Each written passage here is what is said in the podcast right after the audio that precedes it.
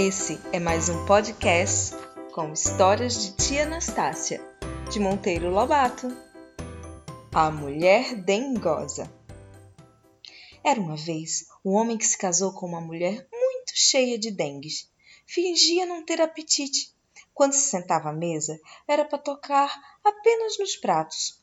Comia três grãos de arroz e já cruzava o talher, como se tivesse comido um boi inteiro. O marido desconfiou de tanta falta de apetite, porque, apesar daquele eterno jejum, ela estava bem gordinha imaginou uma peça. Mulher, disse ele, tenho de fazer uma viagem de muitos dias. Adeus. E partiu com a mala às costas, mas deu jeito de voltar sem ser percebido e de esconder-se na cozinha atrás do pilão. Logo que se viu só em casa, a mulher dos dengues suspirou de alívio ah, e correu à cozinha.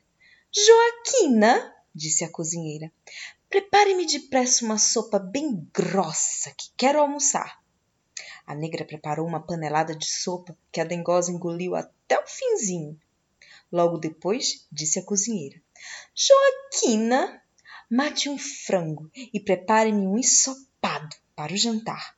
A negra preparou o ensopado, que ela comeu sem deixar uma isca. Agora, Joaquina, prepare-me uns beijos bem fininhos para eu merendar. E merendou os beijos, sem deixar nem um farelo. E agora, Joaquina, prepare-me um prato de mandioca bem enxuta para eu cear. A negra preparou a mandioca que a dengosa comeu até não poder mais.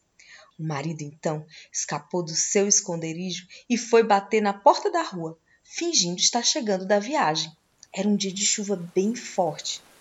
Quando a mulher abriu e deu com o homem, ficou desapontada.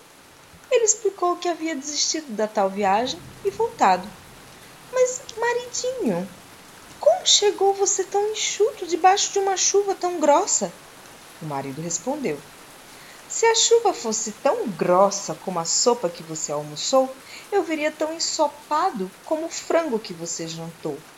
Mas como era uma chuva fina, como os beijos que você merendou, eu cheguei tão enxuto como a mandioca que você ceou.